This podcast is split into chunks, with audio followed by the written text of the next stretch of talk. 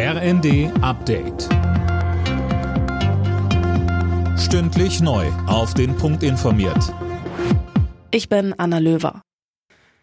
Die Räumung des Braunkohledorfs Lützerath läuft bisher planmäßig und mittlerweile auch ruhig. Das hat NRWs Innenminister Reul gesagt. Etwas anders sah es beim Start der Räumung aus. Reul sagte, Das ist bekanntermaßen ein Einsatz, der auch unschöne Bilder zeigt. Erzeuger dieser unschönen Bilder sind militante Störer, die brennende Barrikaden errichten, die Molotow-Cocktails, Böller und Pflastersteine auf Einsatzkräfte werfen. Unsere Beamtinnen und Beamte sind da buchstäblich durchs Feuer gegangen und dafür bin ich Ihnen sehr dankbar. In der Debatte um Kampfpanzer für die Ukraine prescht nun Polen vor. Präsident Duda sagte, dass man bereit ist, Leopardpanzer zu liefern.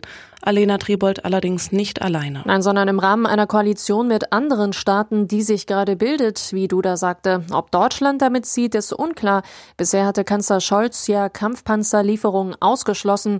Es gibt bei dem Thema derzeit auch keinen neuen Stand mitzuteilen, erklärte sein Regierungssprecher Hebestreit jetzt. Und es sei unwahrscheinlich, dass sich diese Haltung bis zum NATO-Treffen in Rammstein in anderthalb Wochen ändert. Intelligente Stromzähler sollen in Deutschland zum Standard werden. Die Bundesregierung hat jetzt einen Gesetzentwurf dazu abgesegnet. Die sogenannten Smart Meter sollen das Strommanagement erleichtern und auch helfen, Energie zu sparen. Die deutsche Model-Ikone Tatjana Patitz ist tot. Sie starb im Alter von 56 Jahren. Patitz gehörte in den 90er Jahren zu den berühmtesten Models der Welt.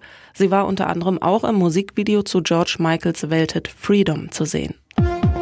Alle Nachrichten auf rnd.de